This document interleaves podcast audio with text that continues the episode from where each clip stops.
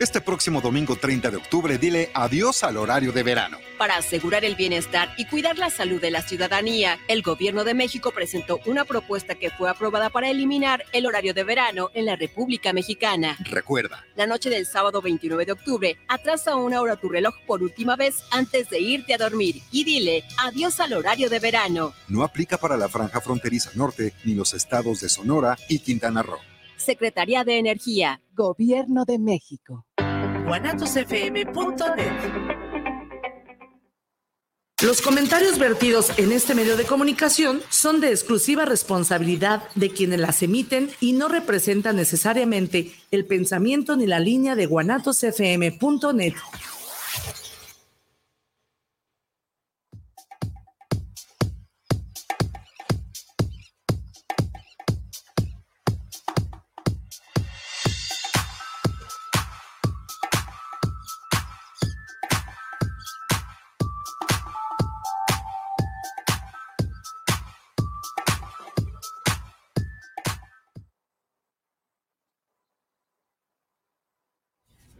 buenas tardes, tengan todos ustedes bienvenidos a este su programa Poesía Indajao Radio, el cual se transmite todos los sábados en punto de las 5 de la tarde desde la señal de Guanatos FM, líder mundial.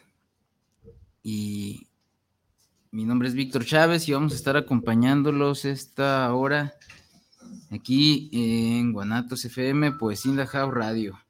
Y pues dándole la bienvenida una vez más a nuestro camarada y colaborador Carlos Sepúlveda, bienvenido, buenas tardes, ¿cómo estás? ¿Qué tal, Víctor? Buenas tardes a todos los que ven y escuchan este extraordinario programa, Gonatos FM Poesía Indie House.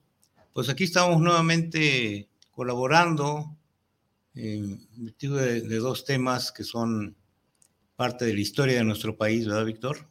Así es. Y vamos a abordar a ver qué fue lo que ocurrió en aquellos años y bastante interesante. Eh, comentábamos, eh, tú y yo, Carlos, ya el día de ayer, llamadas pasadas, pues el tema que íbamos a tratar el día de hoy, me comentabas lo que estás trabajando ahorita, los proyectos que se están viniendo, eh, nos podías platicar un poquito de eso y ya para ir entrando en contexto con el tema. ¿Qué, qué es lo que ahorita está pasando allá afuera con los movimientos, mi estimado Carlos? Bueno, hay una cantidad impresionante de, de, luchas de resistencia en varias, varios estados del país. Pues aquí en Guadalajara tenemos ejemplos muy, muy claros, ¿no? Está el, el tema de, los, de las compañeras y compañeros del, de acá del Parque San Rafael, que ya tienen cinco años resistiendo frente al embate del actual gobierno estatal eh, que quiere construir 28 torres, imagínate, de departamentos y darle en la torre a ese parque, ¿sí?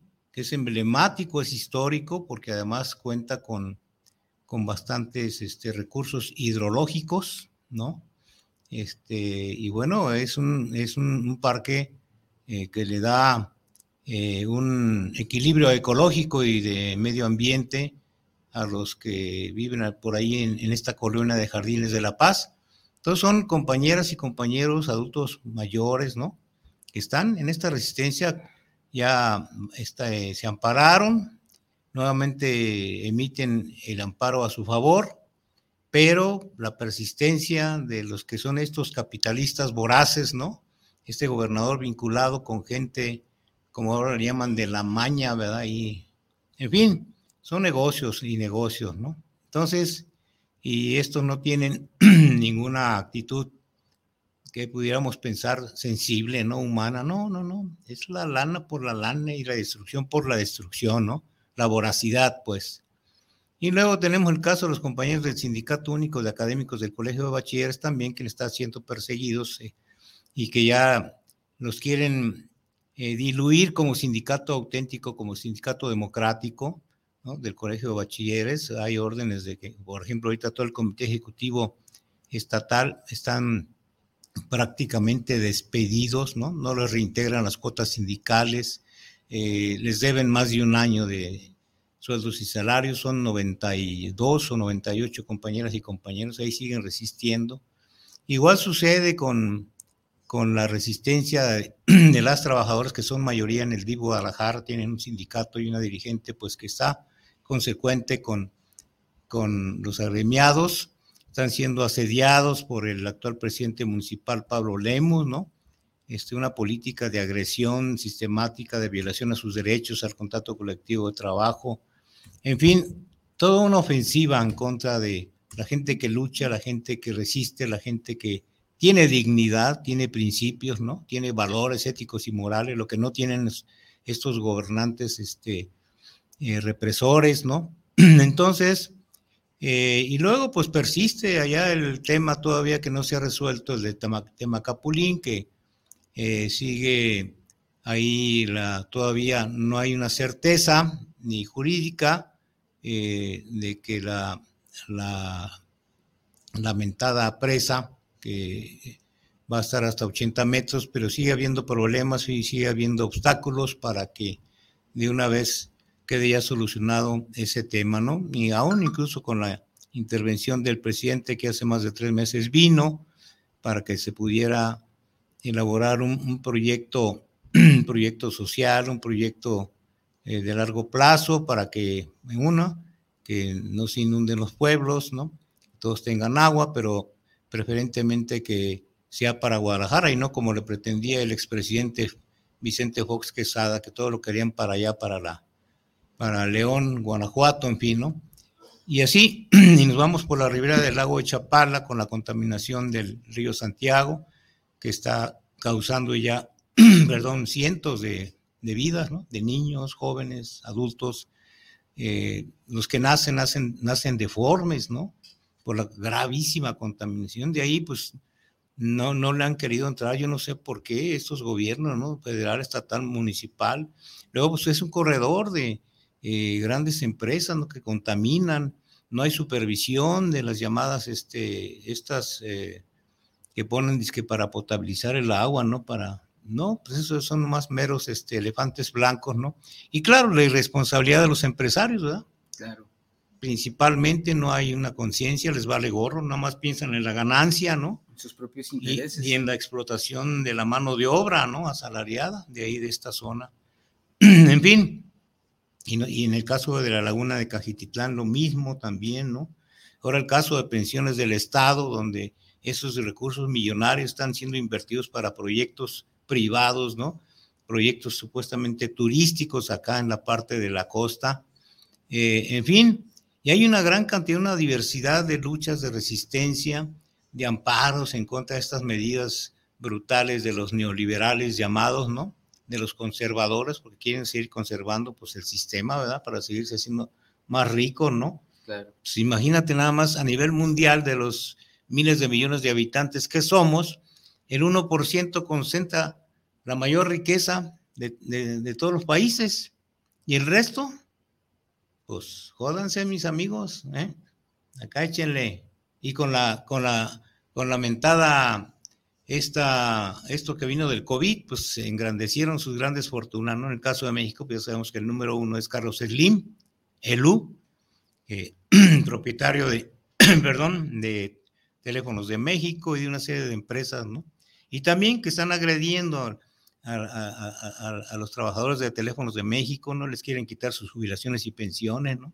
Ese es otro tema muy, muy importante ahora con este gran negocio de las AFORES, ¿no? Donde las futuras generaciones de trabajadores no tienen ninguna posibilidad de una pensión o una jubilación, ¿verdad? Por ahí circula mucho un meme de eso, ojo, acuérdense que ustedes son la generación que se van a quedar sin pensiones. Sin pensiones, sí, y están modificando los contratos colectivos de trabajo, aún y a pesar de que hubo una reforma laboral en 2019, pero los grandes intereses de los capitalistas, de los empresarios, ¿no? de los industriales, y además también el control fuerte, férreo que tienen las grandes centrales este, antidemocrática, la CTM, la CROC, la FOR, la FEDSE, el CENTE, etcétera, etcétera. Acaba de pasar un proceso de elección en la sección 47 y 16 del CENTE, en donde pues los, a los que llamamos los charros sindicales, la cúpula sindical corrupta, presentó diversas planillas pues para, para dispersar el voto y que lo demás que se canalizara a su planilla preferida, ¿verdad? Y claro, les van a dar cargos ahí por haberse, haber hecho ese cuchupo, ¿no? Pero todo esto no es más que una muestra del grave atraso, Víctor, quienes ven nos escuchan, de conocimiento de los trabajadores, lo más elemental, ¿no? Lo que establece la Ley Federal del Trabajo, artículo 123, digo, la Constitución, artículo 123, Ley Federal del Trabajo, la Ley de los Trabajadores al Servicio del Estado, qué es un sindicato, qué son los estatutos, qué es un contrato colectivo, qué son las condiciones generales de trabajo. Eh, en fin, todo esto que es fundamental, básico para que el trabajador tenga, pues por lo menos el conocimiento, ¿no? Se han llevado a cabo procesos electorales como este que señalo en el CENTE, pero igual pasó en Petróleos Mexicanos, igual pasó en el Seguro Social, ¿no? La estructura corporativa y vinculada con todavía la ola de corruptos que existen en estas dependencias federales, estatales y municipales, ¿no? Que contribuyen a asfixiar y a atomizar y a mantener el control y el miedo sobre, sobre los trabajadores y las trabajadoras, ¿no? Pues esta es una realidad, ¿no? Eso ocurría con nosotros allá en, en, la década de los 70, tú, Víctor, ¿no? Cuando yo estudiaba en la Universidad de Guadalajara, que luego luego contamos esta narrativa, ¿no? que es muy interesante, Carlos, que pues eres participante, bueno, e-, eres, eh, participas dentro de todo este movimiento y de viva voz vamos a tener la, experiencia, pues, y las vivencias de, Carlos.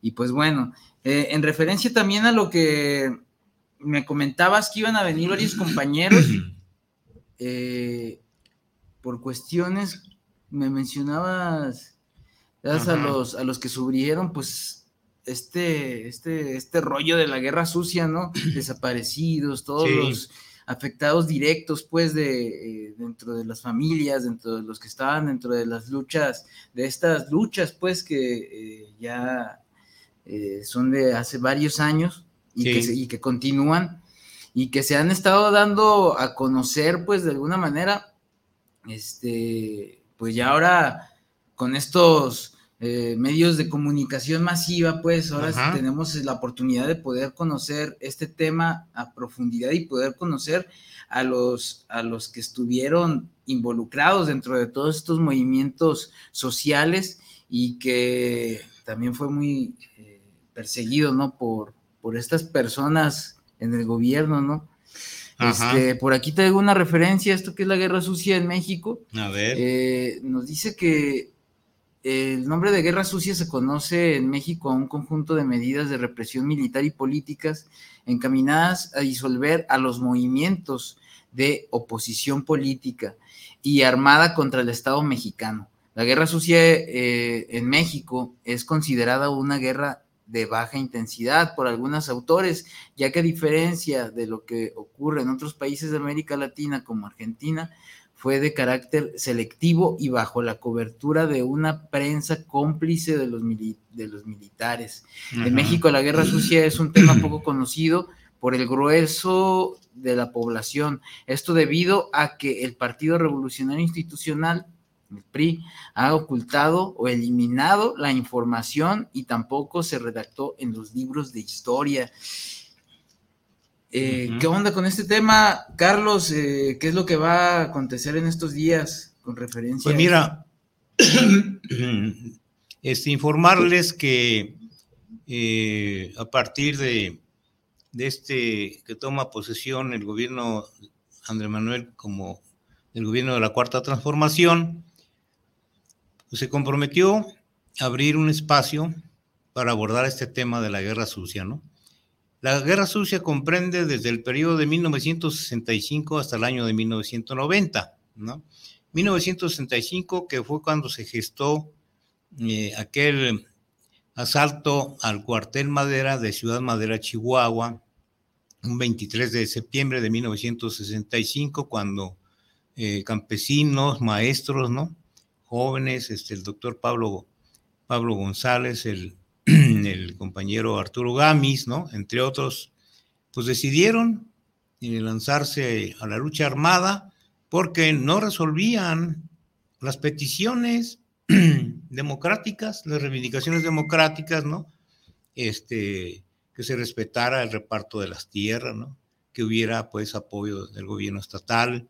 En el caso de los maestros igual, pues por una mejor educación este, y luchar en contra del corporativismo, luchar por la democracia sindical. Y lo único que contestaban eran golpes, ¿sí? cárcel, balas, asesinatos impunes, ¿no? Hasta la fecha. Y bueno, se comprometió el presidente y a través de la Secretaría de Gobernación se creó la subsecretaría y el subsecretario es el, el actual titular Alejandro Encinas para abordar el tema de la guerra sucia, los desaparecidos y sobre todo el, principal punto para la reparación del daño, ¿no? Porque pues miles, de hecho cientos, miles de compañeros, compañeras que fueron detenidos, fueron brutalmente este, torturados, ¿no? Algunos quedaron en la tortura. Tenemos más de 1.500 desaparecidos de esa guerra sucia. Aquí en Jalisco tenemos alrededor de 21 a 26 desaparecidos, acá de la gran mayoría de la colonia El Zapote, que está ahí aledaño al municipio de Tlajomulco. Si va uno por la carretera a Chapala, pues por ahí está. Cerca del aeropuerto. Sí, ahí donde está un centro psiquiátrico, ¿no? En el Zapote. En esa población hay por lo menos ahí nueve compañeros de los veintitantos desaparecidos en Jalisco, ¿no? De las diferentes organizaciones armadas que se conformaron aquí en, allá en la década de los 70, cuando se gestó la Liga Comunista 23 de septiembre, las Fuerzas Revolucionarias Armadas del Pueblo y la Unión del Pueblo, ¿no? Entonces, este, se abre este capítulo y empiezan los trabajos. Hay una, actualmente vamos a tener la visita de los compañeros y compañeras que integran eh, la Comisión del Mecanismo para la Verdad y el Esclarecimiento Histórico, ¿no? Entonces, este, y que bueno, que son a la vez integrantes de la Comisión de la Verdad y el Acceso a la Justicia. Entonces está convocando a, los colectivos y a las víctimas eh, de la violencia eh, del Estado ocurrida en ese periodo del 65 al 90 para que, pues bueno, eh, se realicen las reuniones con las personas afectadas, familias, ¿no? Este, de todos los niveles. y bueno, esta, este periodo de visita inicia el día 7, realmente pues es el lunes, del 7 al 11. Y hay reuniones programadas con diferentes, en diferentes este, lugares de, de, aquí de Guadalajara, con, con, familias, con compañeros y compañeras que sufrieron esta brutal este, acción represiva, ¿no? que sigue impune todavía.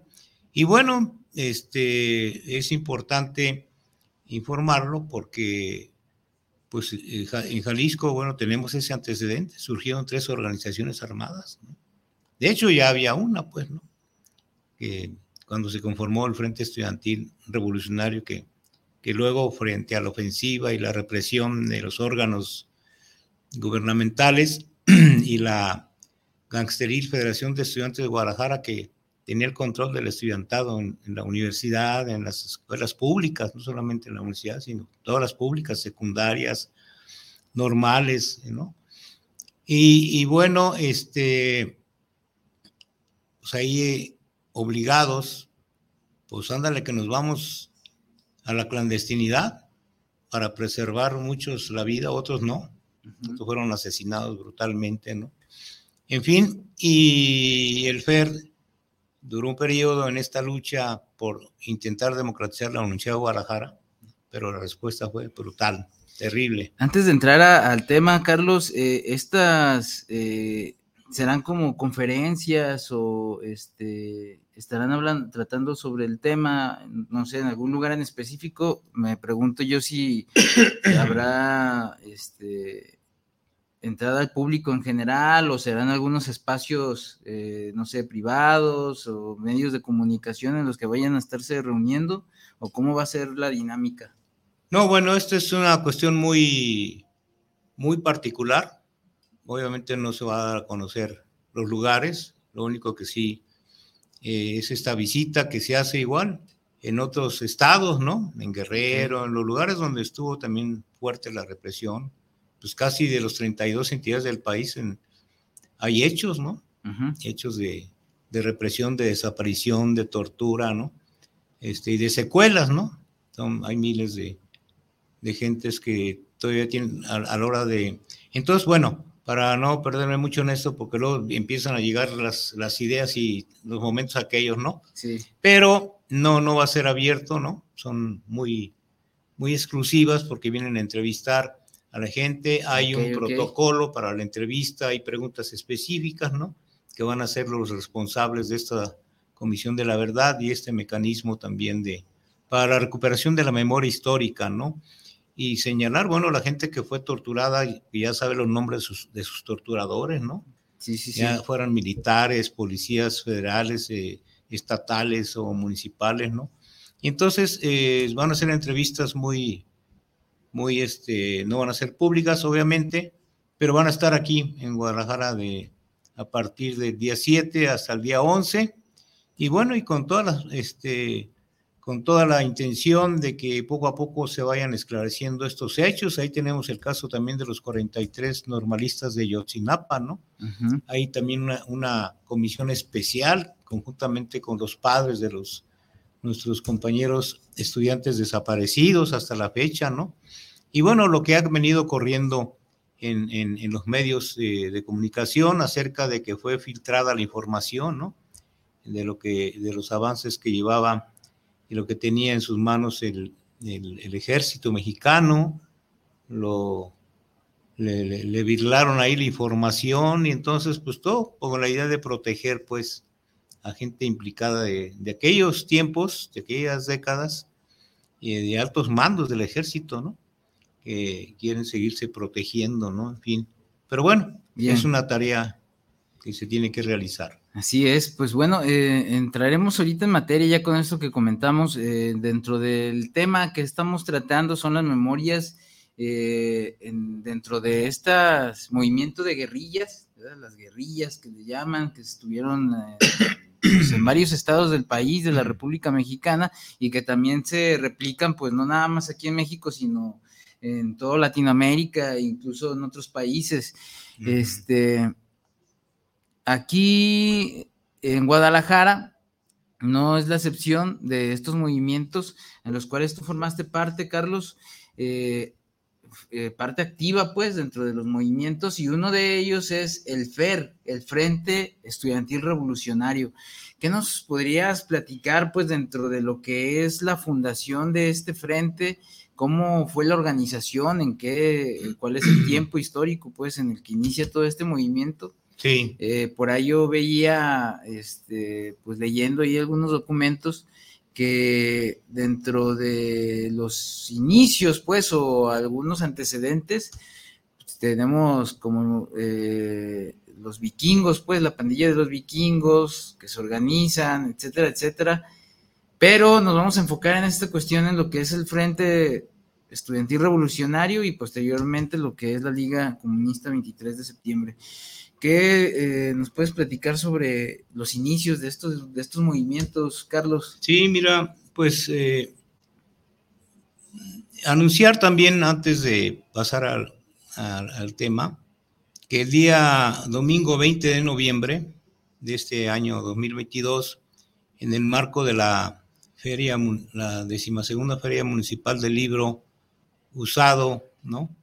Este, ese domingo 20 de noviembre, que se conmemora el aniversario de la Revolución Mexicana. Así Porque ni, si tuvo inicio no tuvo término. Fue una revolución interrumpida, como decía el, este compañero chileno, ¿no? Que eh, este, publicó su libro, la, la Revolución Interrumpida de Adolfo Gili, ¿no? Un argentino ya radicado acá desde muchas décadas en México y da los argumentos por qué la revolución interrumpida, o sea que todavía no. Y que esto, si lo enlazamos con la propuesta del, del gobierno de la cuarta transformación, porque la cuarta transformación está planteada, ¿cuál fue la primera transformación que tuvimos en México? Por la independencia. La independencia de México. ¿verdad? Y luego, posteriormente fue la reforma con Benito Juárez. Y luego el periodo de la revolución del 10-17 y ahora eh, dice el presidente que estamos en este proceso de la cuarta transformación, donde está llevando a cabo cambios, ¿no? Este, en donde ya los derechos humanos eh, laborales están, en y en general, eh, ya a nivel constitucional garantizados, ¿no? Todos estos programas de bienestar. Entonces, es el inicio, sentar las bases. Bueno, entonces, este, en esta, en esta fase, Jalisco ha tenido un papel muy importante, ¿no? Recordaremos que en la época de la independencia, quien ha ido aquí a la Plaza de la Liberación, está ahí el, el monumento de Miguel Hidalgo, porque el 6 de diciembre de 1810, recién iniciada la, la guerra de independencia, decretó aquí en Guadalajara ¿sí? la abolición de la esclavitud. Y el lugar que nadie se imagina, porque no, no conocen la historia, o yo, yo tampoco la conocía, bueno, ahora ya la conocemos y la compartimos, ¿no? El lugar donde se fue el decreto de abolición de la esclavitud es en donde estuvo el cine Variedades, que ahora es ahí un lugar que le llaman el Larva, ¿no? Que hay un café y actividades culturales. Ahí fue, en ese lugar específico, ¿no? Y luego cuando el periodo de la reforma, pues aquel también histórico, eh, este, eh, como dijéramos, pasaje cuando quisieron asesinar a Benito Juárez saliendo aquí del Palacio de Gobierno, los soldados, ¿no? Y que dijo Guillermo Prieto, alto, los valientes no asesinan, ¿no? Y se escapó de que lo hayan asesinado aquí en Guadalajara. Es parte de la historia. Así es. ¿verdad? Y luego, pues durante la, el periodo de, del Congreso Constituyente de la Constitución Política de los Estados Unidos Mexicanos en el marco, pues, de esta lucha, eh, la revolución del 10-17, pues ahí participaron los constituyentes, una gran cantidad de profesionistas, de trabajadores de oficios varios, fíjate. Bueno, ahí tuvieron una gran influencia los magonistas, Enrique y Ricardo Flores Magón, a través del periódico Regeneración, ¿verdad?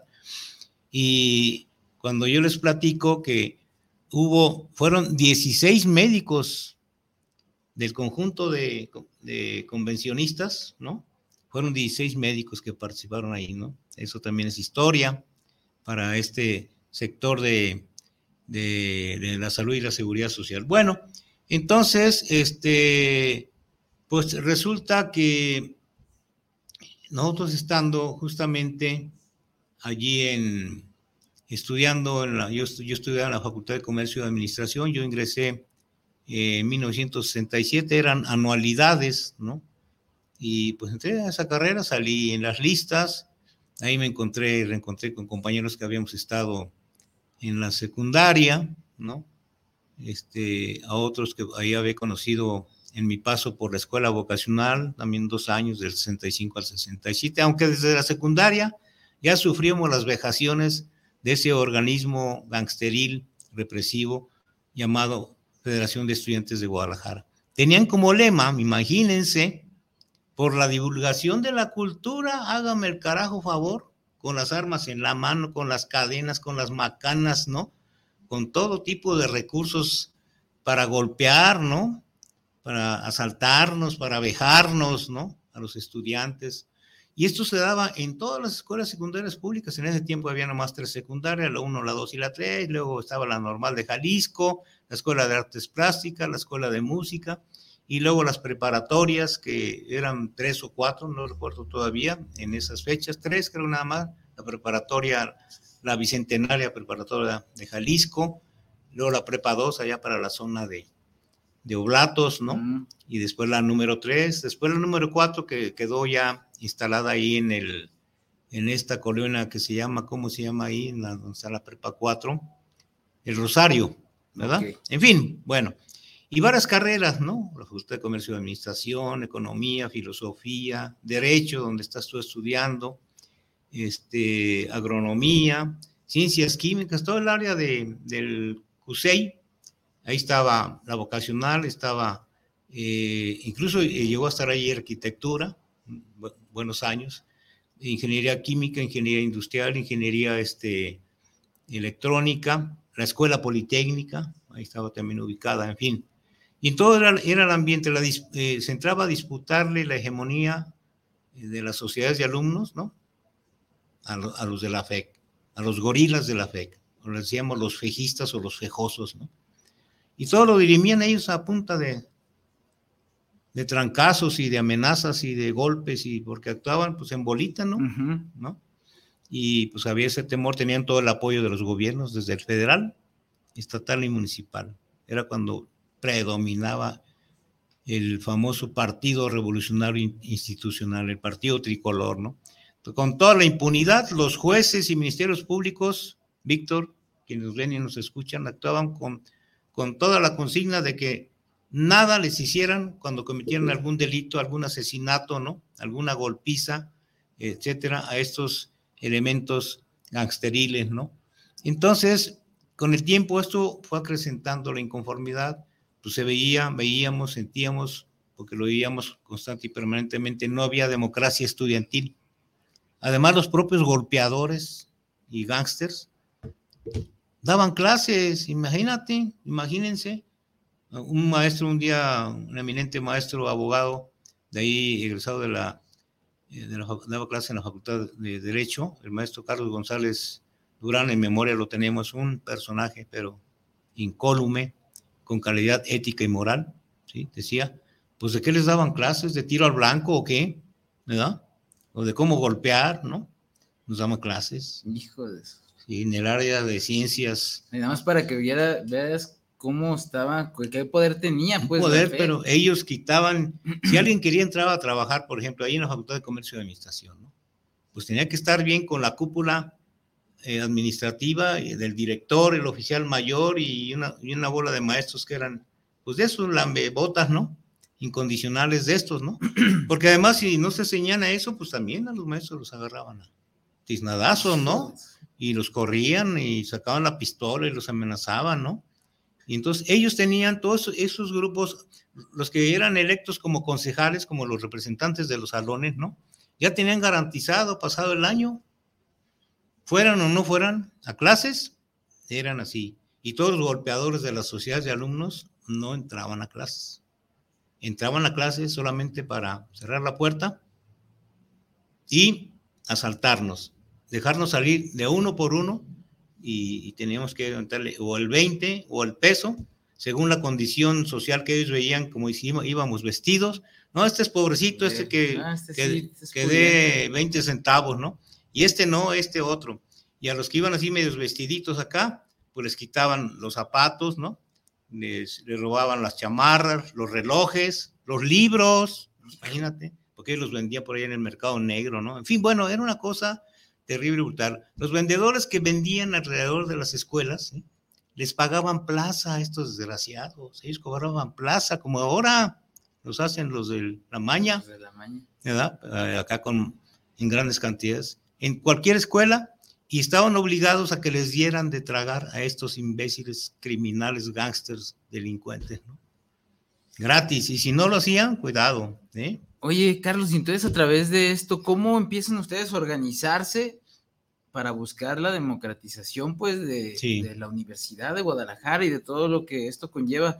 ¿Cómo así, cómo, porque supongo todas las luchas a través de una represión, pues llega un punto en el que uno dice, ya está, ya está, ya estoy hasta, la madre, vamos a, hay que hacer algo cuando toman asuntos, cartas en el asunto, pero espera un vamos a aprovechar aquí para unos saludos ahí para Gerardo Pineda. Sirve de que tomo agüita. Hasta el Mante, ahí en el lado sur, ahí en el barrio, saludos a mi canal ah, Víctor, amigos de GPS Clothing Del municipio de Zapopan, ¿no? Así es. El Mante, yo conozco ahí. Allá, de allá somos. Conocí gente.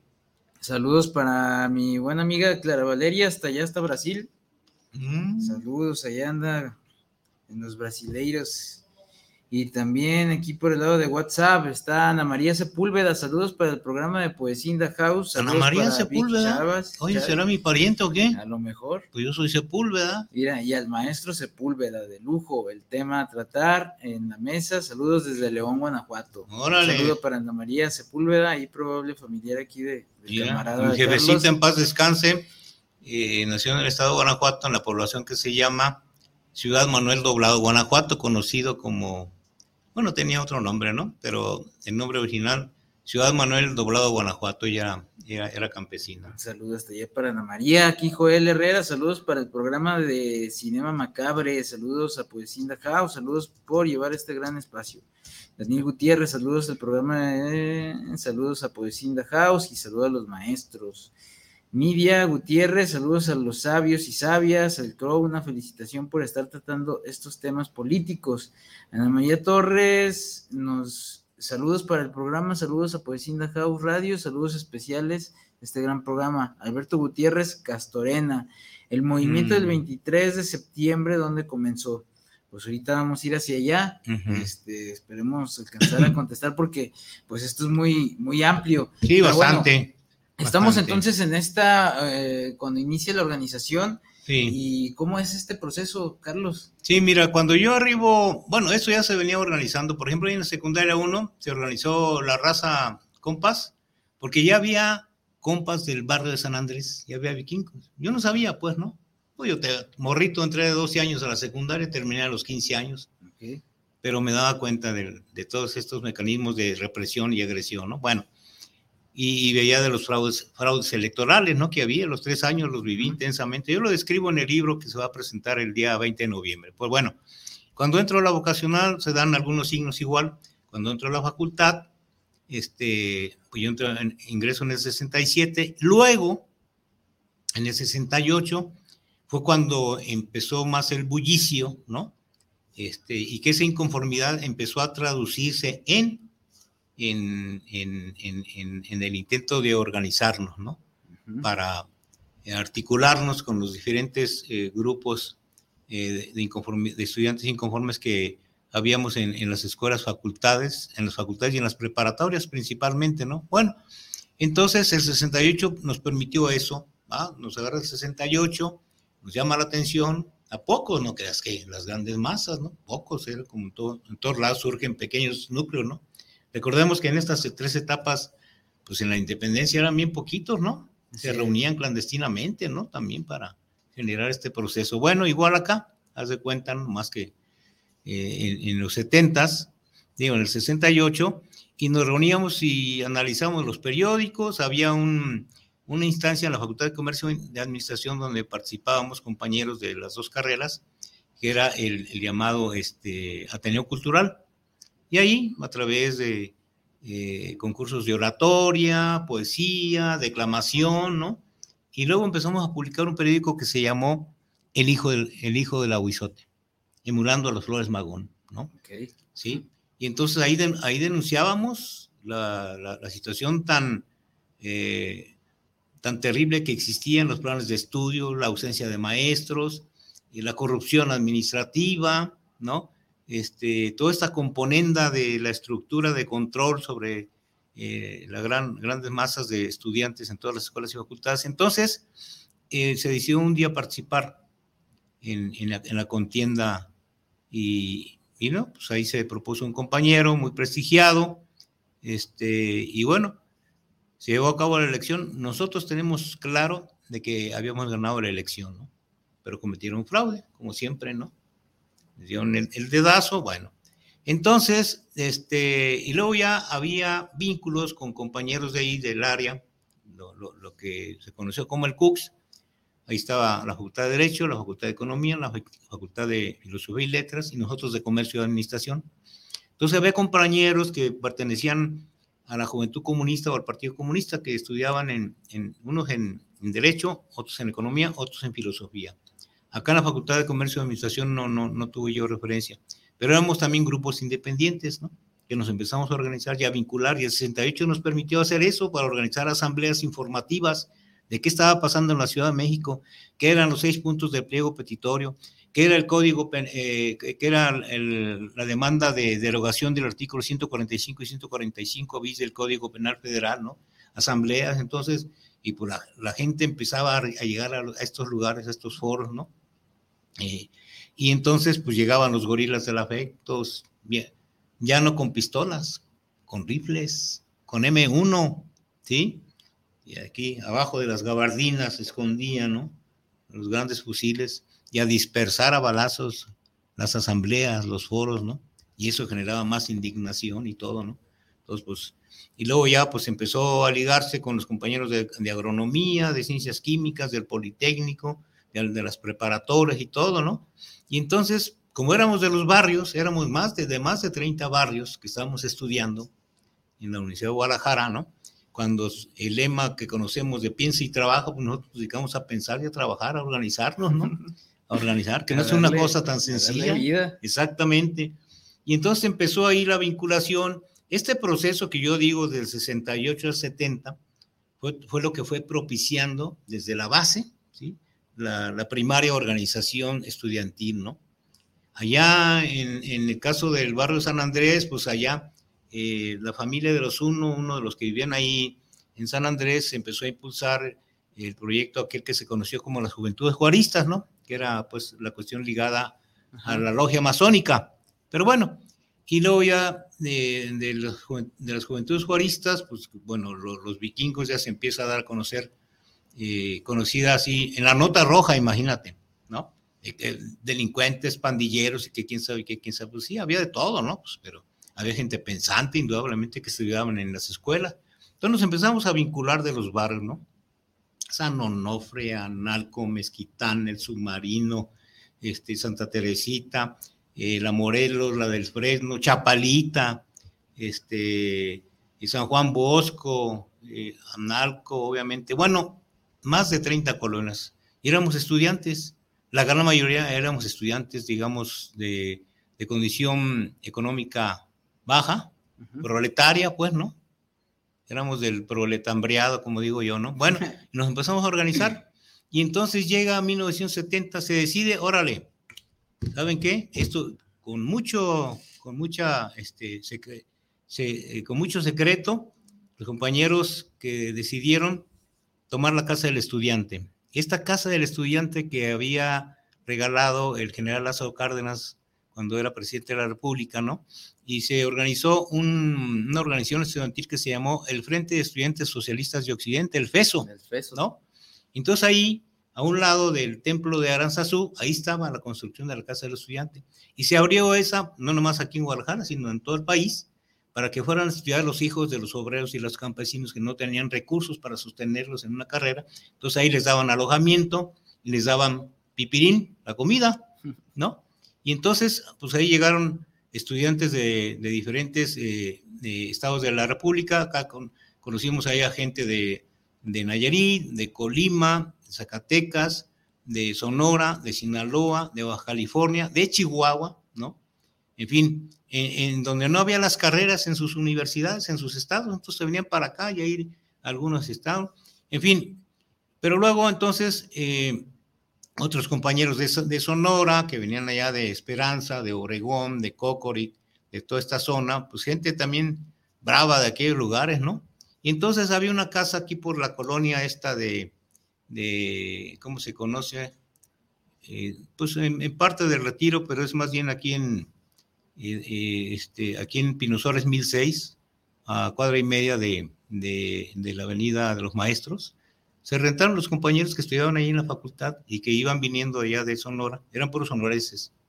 Entonces ahí era el centro de reuniones, ¿no? En la calle Pinosora número 1006. Bueno, ahí nos reuníamos y luego ya empezaron las las relaciones con los compañeros de San Andrés, con los vikingos, de las diferentes colonias, ¿no? Gente de la juventud comunista. Había varios compañeros que hacían una labor ya, venían realizando una labor de, de, de, organización de base con los estudiantes, ¿no? Entonces nos empezamos a juntar ahí, ¿no?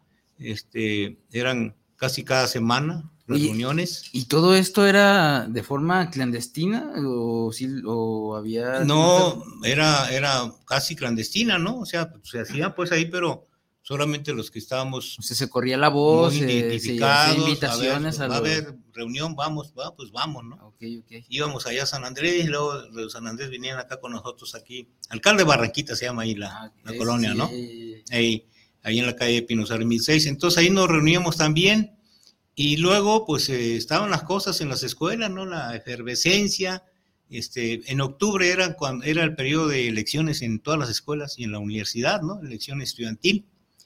Obviamente no había organización magisterial, ni de trabajadores. Lo único eran estos gángsters de, de, que por la divulgación de la cultura, ¿no? Divulgaban pues pura, puro fuego, ¿no? Pura metralla, ¿no? Esa era su cultura. Bueno, entonces eh, nos empezamos a contactar todos y bueno, y se decide, a ver, solamente los que, los que se apuntaron para llevar a cabo la toma de la casa del estudiante, el 22 de septiembre, ya en la parte ya casi del 23, ¿no? Los compañeros que ya estaban comisionados guardaron el secreto, igual como hicieron los zapatistas en 1994, que solamente ellos sabían, y cuando el primero de enero irrumpieron, ¿no? Este, con las armas en la mano, ¿no? bueno, pues acá fue algo similar, y se toma la casa del estudiante ya en la madrugada del día 23 de septiembre. ¿Por qué el 23 de septiembre? Pues haciendo memoria histórica del 23 de septiembre de 1965, cuando lo salta al cuartel Madera en Ciudad Madera, Chihuahua, ¿no? Esa era así como la lógica histórica, ¿no? O sea, no fue así nada más de improvisado, o sea, no, ya como... exactamente, y entonces, y entonces, en todo este proceso que yo hablo del 68 hasta esa fecha de, septiembre del, del 70, se fue elaborando el análisis, el diagnóstico de la realidad de la universidad, ¿no? Escuela por escuela, como ahora dicen los profes, ¿no? Este, barrio por barrio, ¿no? Este, y, eran reuniones de análisis, cómo estaba la situación académica, ¿no? La cuestión corporativa, autoritaria, represiva, ¿no? Presupuestal, eh, cuál era el nivel con que muchos maestros, este, realizaban su actividad, pues te digo que había maestros ahí, pistoleros de la fe dando clases, no manches, ¿no? bueno, entonces ahí empezó a gestarse poco a poco. Se toma la casa del estudiante y órale, y van para afuera, porque ya la casa del estudiante ya estaba controlada por estos gángsters de la fe, ¿sí? Allí era un centro de delincuencia, de drogadicción, ahí repartían, eh, eh, bueno, ahí toda la droga, ¿no? Era, no solamente era marihuana, era cocaína, y obviamente el alcohol. Y tenían atosigados a todos los eh, negocios de alrededor de ahí, ¿no? Les cobraban plaza, les daban protección, como ahora, imagínate.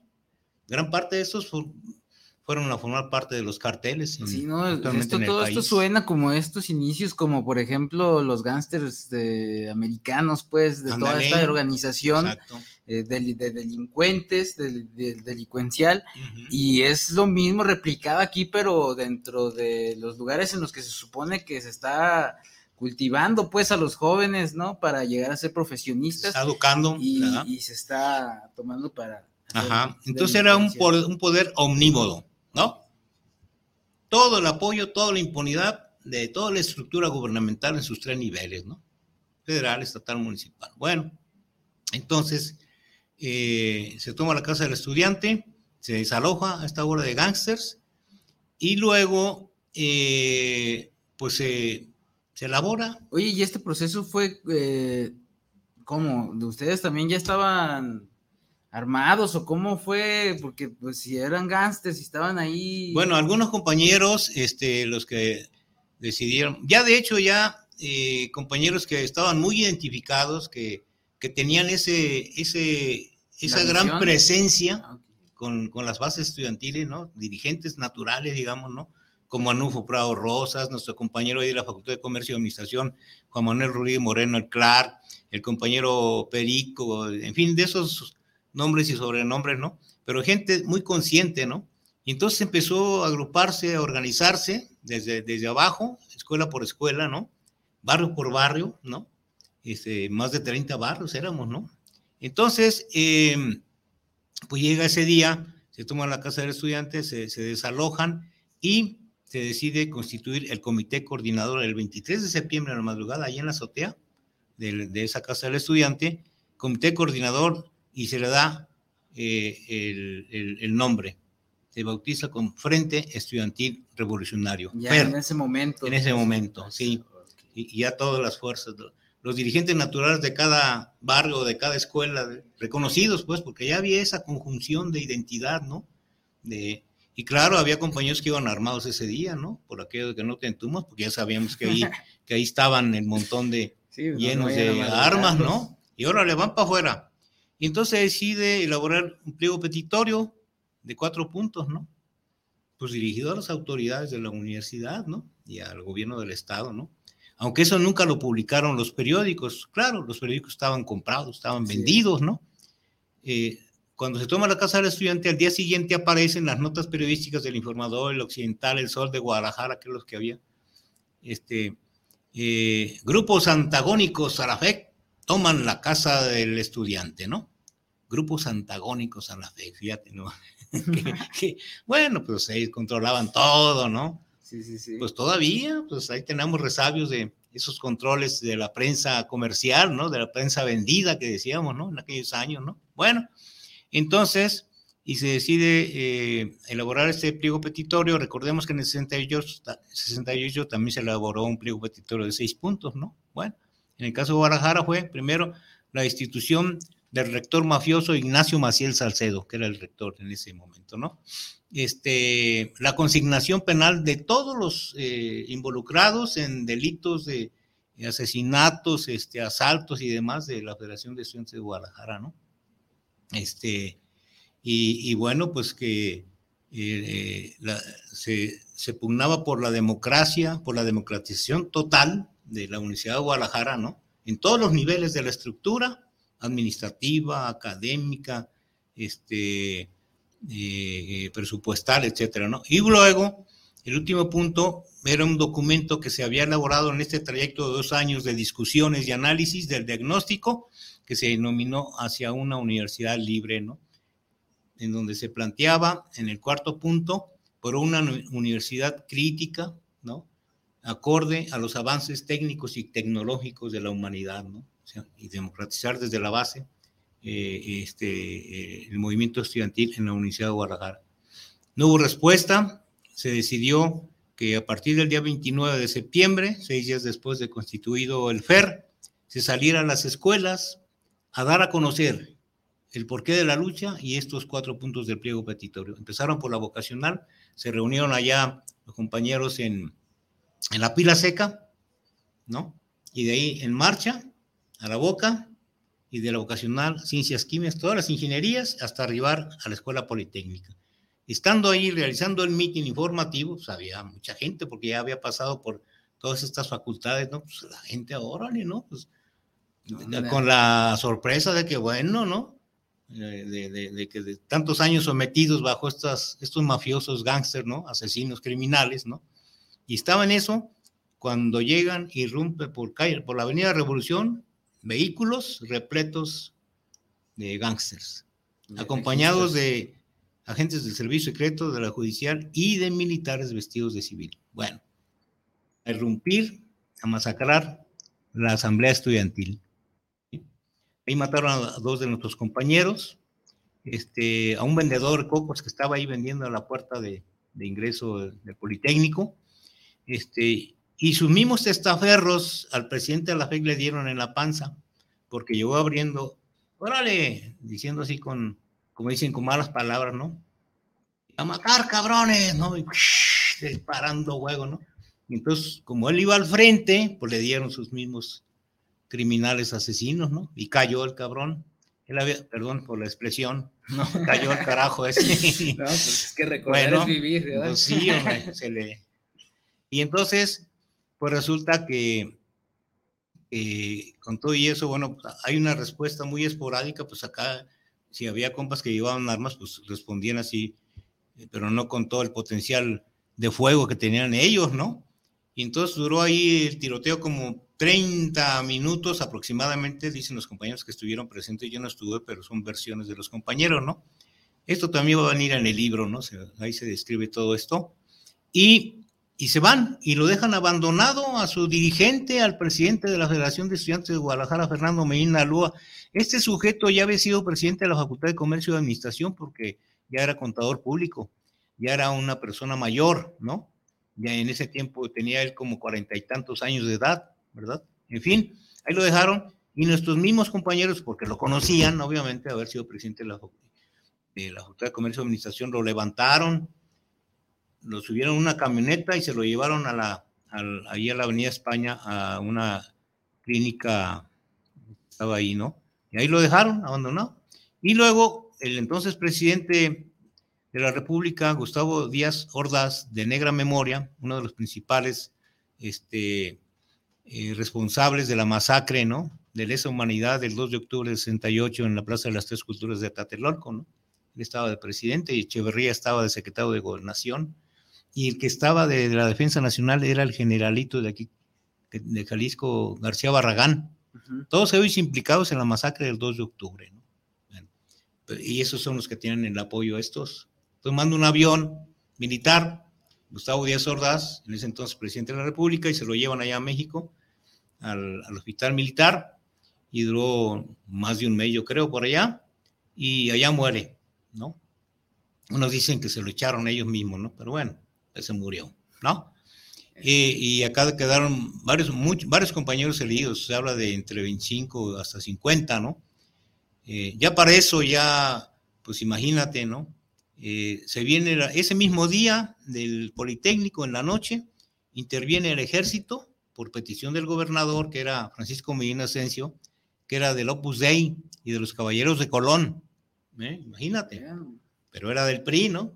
Gobernador por el PRI.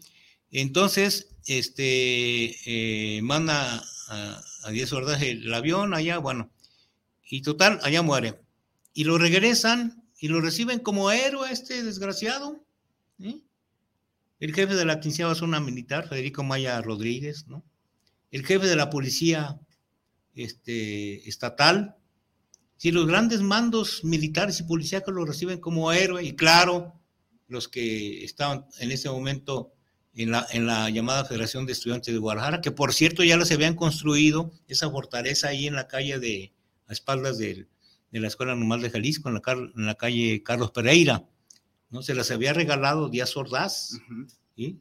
Cuando estaba lo del movimiento 68, ¿sí? y les construyeron esa fortaleza, y a mero abajo tenían cárceles, fíjate, donde a muchos compañeros nuestros los, allá los, torturaban, los detenían, los torturaban, los quemaban con cigarros, así, bueno, hay todo eso eh, documentado, ¿no? Sí, de eh, hecho lo pueden buscar en YouTube y les van a aparecer muchos reportajes de lo que encontraron ahí ya antes de derribar el, edificio. Así es, entonces, ¿qué, ¿qué es lo que ocurre? Bueno, pues viene la persecución en todos los barrios Primera medida que toma la universidad suspende clases, ¿no? Segunda medida, eh, no me acuerdo cuánto duró, tres días, ocho días la suspensión de clases, ¿no? Cuando regresamos a clases, pues resulta que cientos o miles ya no estábamos en listas de asistencia, ya nos habían borrado, armaron una lista negra. ¿Sí? A ver, hijo, maestro, pues no estoy en lista. No, no aparece. Pues, ¿cómo? Sí, sí, aquí está, hemos estado todo el tiempo, ¿no? No, pues vayan a, a, eh, con el secretario de la facultad. Pues ahí vamos, ¿no? Compañeros de varios grupos, pues, de contadores públicos, digo, de la carrera de contadores públicos y de administración de empresas, ¿no? Y bueno, pues ya con el tiempo ya nos volvieron a apuntar. Pero como estos sabían dónde vivíamos, pues, todo lo tenían los archivos de la universidad, ¿no? Todo el registro. Todo el registro que yo vivía ahí en el barrio de Mezquitán, en la calle este, Miguel Galindo, número 165, ahí donde está la, la que construyó mi jefe, ¿no? con el crédito del Fobiste, en aquel tiempo del ISTE, todavía no había Fobiste, creo, pero bueno, pero del ISTE. Entonces, y nos pusieron plantones, ya no digamos en San Andrés, con los compañeros, los meros aguerridos, ¿no? Que nunca pudieron con ellos, pues, ¿no? Entonces, y así en varias, eh, varias colonias nos pusieron plantones, ¿no? Para intentar pues también capturarnos, ¿no? Pero bueno, por razones de, la historia, no, muchos no pudimos ser capturados, pero ya cuando regresamos a clases, fíjense qué pasó, qué pasaba. Cuando sabían que ya habíamos regresado a clases, yo pongo el ejemplo siempre de la Facultad de Comercio y Administración, porque esto lo vivimos ahí, ¿no? Entonces, en leyes había un grupo que le decían de los gordos y las chichonas, que eran los meros criminales, los meros asesinos, los meros gángsters, ¿no? Y tenían todo el control ahí de lo que era el Cooks, pues, ¿no? Entonces les mandaban llamar y pues, irrumpían, ¿no? Entonces nos mandan llamar y como nosotros ya estábamos identificados por eh, la sociedad de alumnos de la Facultad de Comercio y Administración, entonces ellos daban el pitazo, pues ya llegaron aquí y se venían, uno que le decían el alemán Guillermo Gómez Reyes, salón por salón, y acompañados de los de la sociedad de alumnos para señalar quiénes éramos los que estábamos ahí, que éramos mugrosos, que éramos vikingos, según eso, ¿no? Y entonces alguien nos daba el pitazo, ya, ya anda, el alemán anda salón por salón, teníamos que salirnos corriendo, brincando las bardas. Ahora, no, ahora están ahí todas con, con malla, ¿no? Antes no había eso, eran jardines, ¿no? Pero ya ves las bardas ahí, esa construcción de pura piedra, ¿no? Pues teníamos que brincar y un compañero tenía coche y vámonos, nos pelábamos, ¿no? A la fuga, así andábamos. Ahora sí, casi asalto de mata. Entonces, cuando ya el Frente Estudiantil Revolucionario eh, lanza la iniciativa de que nos organizemos en, en comités, en células clandestinas ¿sí? de autodefensa armada. Y entonces empezamos a actuar, bueno, eh, eh, yo nunca tomé un arma más que las armas de la razón y la justicia, ¿no? Pero bueno, pues nomás nos dio batería para esto. Carlos, pues todavía nos queda mucho acá. De, de, hecho, pues vamos a tener que aventarnos varios este, programas con este tema para no dejarlos ahí nada más claro. con la pero está bien interesante. Eh, estén al pendiente ya en la página de Poesinda House porque vamos a estar ahí compartiendo algo de información y algo para que puedan como documentarse un poco más, pues ya ahorita Adelante. que le vayan agarrando ahí la, el sazón a todo esto. Y pues gracias Carlos por estar aquí. Vamos a, no, al contrario, a, a programar los siguientes bueno. programas. Va a haber así segunda, tercera, cuarta parte sí. para poder darle voz a este, todo este movimiento, pues que aún sigue. ¿Por qué? Pues porque aquí está también con nosotros presente Carlos que sigue. En todo Un sobreviviente esto. protagonista. Muchas gracias, saludos a todos. Esto fue Poesía de Jau Radio, el Centro de Desarrollo Integral bonito. de las sabias y sabios mayores. Yeah. Vale. Te va el tiempo. Muy caliente. Es que la...